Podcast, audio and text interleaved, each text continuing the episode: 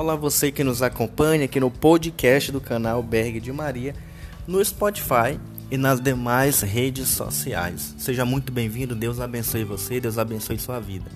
Eu quero começar esse podcast já falando, olha, essa reflexão de hoje não é de modo algum para te condenar, não é para colocar um peso sobre as tuas costas e principalmente não é para condicionar a misericórdia de Deus em relação à humanidade, muito menos colocar Deus como culpado de tudo ou nós, seres humanos, como seres impotentes diante dos acontecimentos do dia a dia. Então, com o coração aberto e cheio da graça e da luz do Espírito Santo, vamos pensar um pouco sobre a banalização do sagrado e o clamor à misericórdia divina. Vem comigo.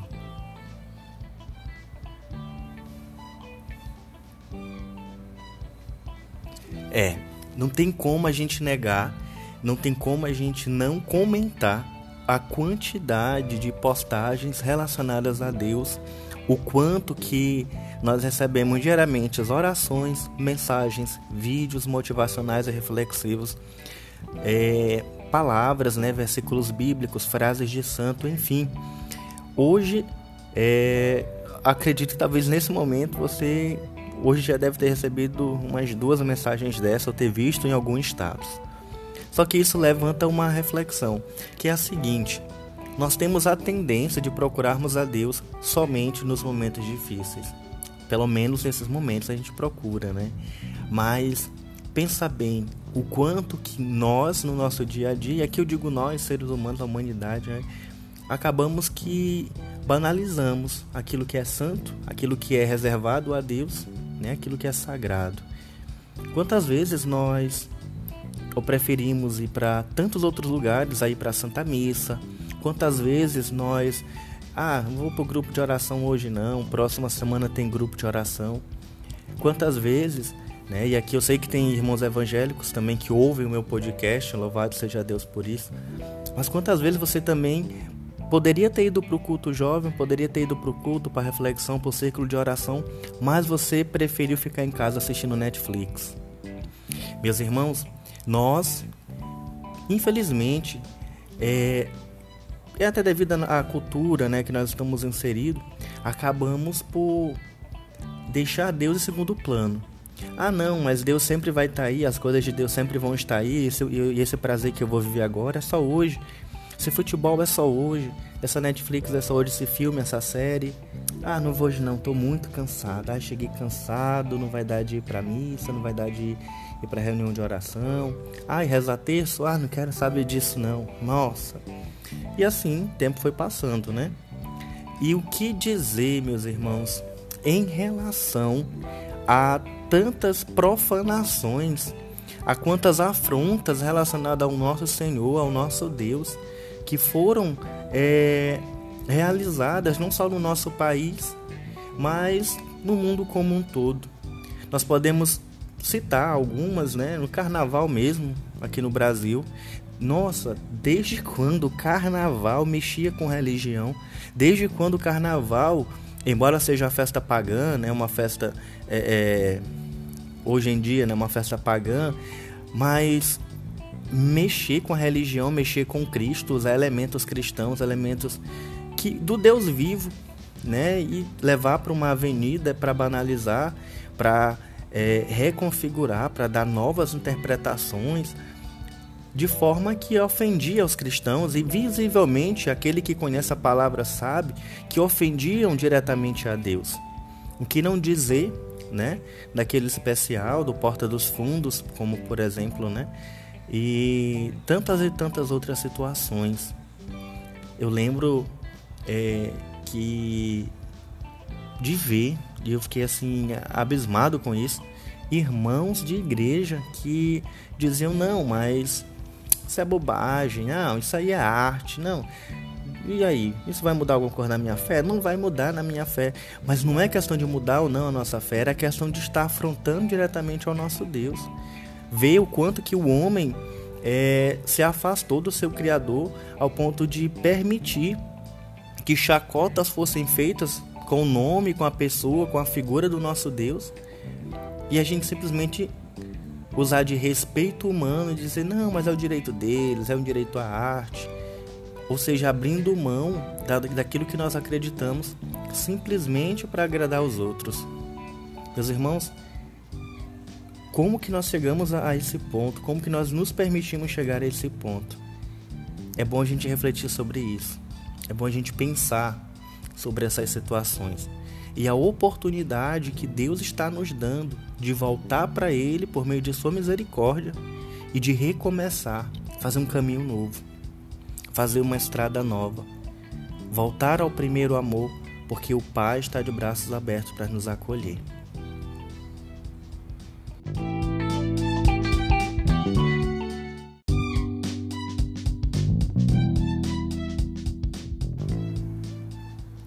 Meus irmãos, e essa é uma verdade que precisa ser proclamada.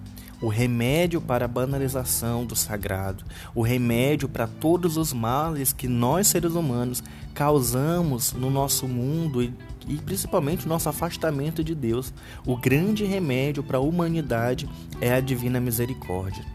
Santa Faustina é uma grande santa que nos faz lembrar disso, da misericórdia de Deus que nos é apresentada no seu diário como a última tábua de salvação para a humanidade. Não há outro caminho para a humanidade retornar o amor de Deus ao coração de Jesus que não seja pela misericórdia divina.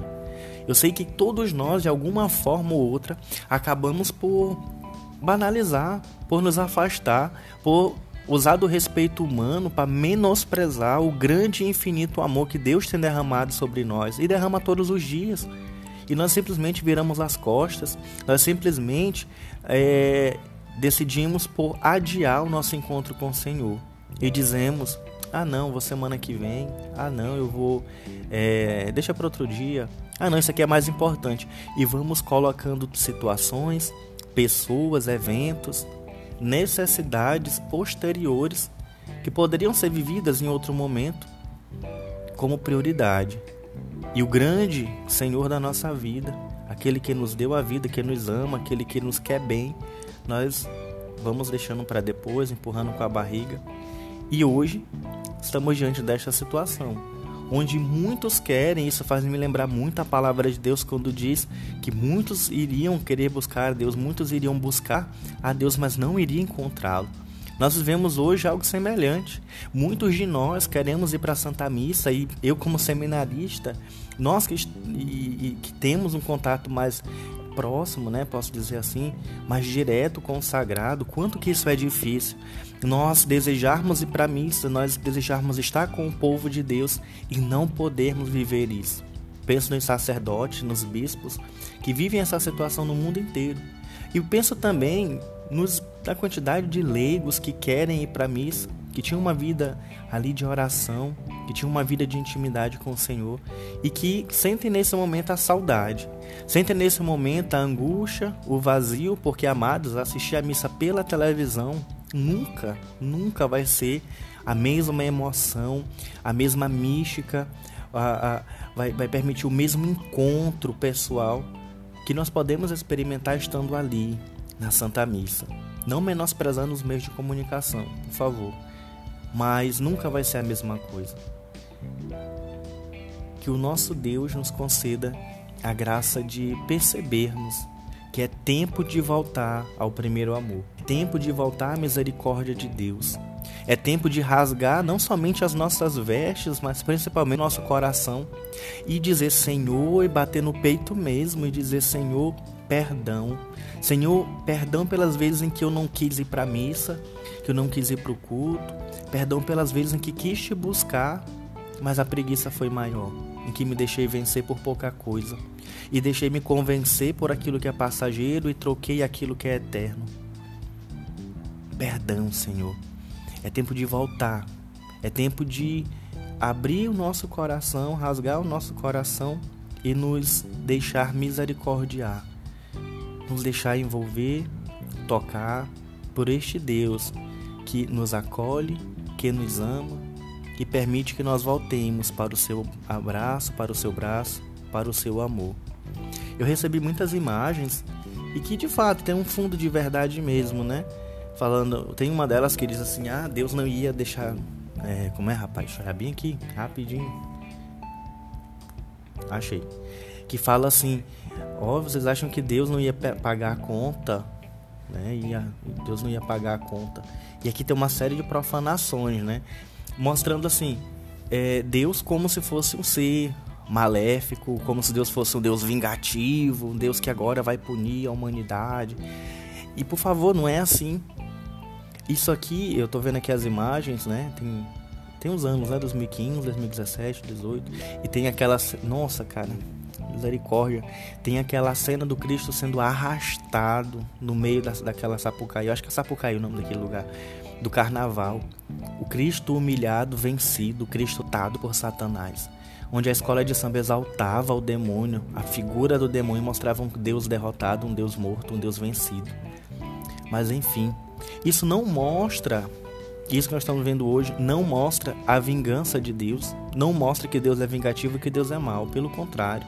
Mostra que nós, seres humanos, é que nos afastamos dele. E quando nós nos afastamos dele, é que nós nos tornamos, propensos a viver situações ruins. Porque aquele filho que se afasta do pai, ele, assim como o filho pródigo, vai viver situações que não viveriam estando nos braços do pai, na casa do pai, e ainda que vivesse, estaria mais protegido. Nós temos que ter essa consciência que o nosso Deus não é um Deus vingativo. O nosso Deus não é um Deus maléfico, o nosso Deus é um Deus amor e misericórdia, que quando ele permite um mal é porque ele tem algo muito maior do que o mal a nos oferecer. E por trás daquele mal que é permitido que a humanidade viva, existe um bem maior. E pensa bem, quantos de nós não estamos voltando para Deus? Quantos de nós, de fato, não nos reunimos mais em casa, não nos reunimos mais em família e agora estamos rezando o texto? Quantos irmãos agora, né? Inclusive hoje eu vou rezar também com alguns irmãos, rezam o texto, fazem grupo de oração via celular. É uma oportunidade que Deus está nos dando de voltar para Ele. Ele está de braços abertos por meio de todas essas iniciativas. Um hino que você ouve, um louvor que você ouve, é Deus falando: Meu filho, minha filha, eu te amo, volta para mim. Então, amado, amada de Deus, não permita, primeiro que a mídia te assombre, né? Quantas pessoas me chamam para conversar porque estão com crises de ansiedade, estão desesperadas por conta, né, do pavor, do pânico que a mídia tenta colocar sobre nós. Vamos sim acompanhar os números do coronavírus, vamos olhar o número de doenças, de doentes, enfim, mas não nos deixar desesperar fazer a nossa parte e acreditar que eu vou fazer a minha parte, vou me cuidar e da medida do possível as coisas vão melhorar e então mantenha a calma. Não dar uma de louco, de alienado e dizer eu tenho um Deus que vai me cuidar, então aí você não faz a sua parte, né? Então, por favor, isso é até uma afronta contra Deus. Então faça a sua parte. E não só de lavar as mãos, mas também de lavar a alma. Aproveite que é tempo de quaresma para nós católicos, é um tempo mais propício à oração. É o tempo de voltarmos ao primeiro amor. E agora, quaresma, quarentena por conta do coronavírus. É uma oportunidade que Deus está dando à humanidade, a todos nós, de não somente lavar as nossas mãos, mas também lavar a nossa alma. De não somente purificar as nossas mãos, tomar banhos e banhos, purificar as nossas roupas, mas também purificar o nosso espírito. Não é um tempo apenas de repensar como que agora eu vou viver dentro de casa esse período, mas é um período de repensar ainda mais e mais do que isso, repensar ainda mais sobre como que é o meu relacionamento comigo mesmo, quais são os meus minhas potencialidades, minhas fragilidades, como é, como é o meu relacionamento com o outro, diante agora da realidade de não poder mais tocar no outro, como que é o nosso relacionamento com Deus. Que esse período seja um período fértil, fecundo, que apesar da desgraça que nos assola, nós possamos força pelo poder do Espírito encontrar graça, sabedoria e discernimento para que esse período tortuoso a qual nós estamos vivenciando seja um período frutuoso, de modo que a palavra de Deus se cumpra em nossa vida, aquele que semeia com lágrimas há de colher com júbilo. Que Deus abençoe você, que Deus abençoe sua vida, que Deus abençoe a todos nós. Um forte abraço, Deus abençoe.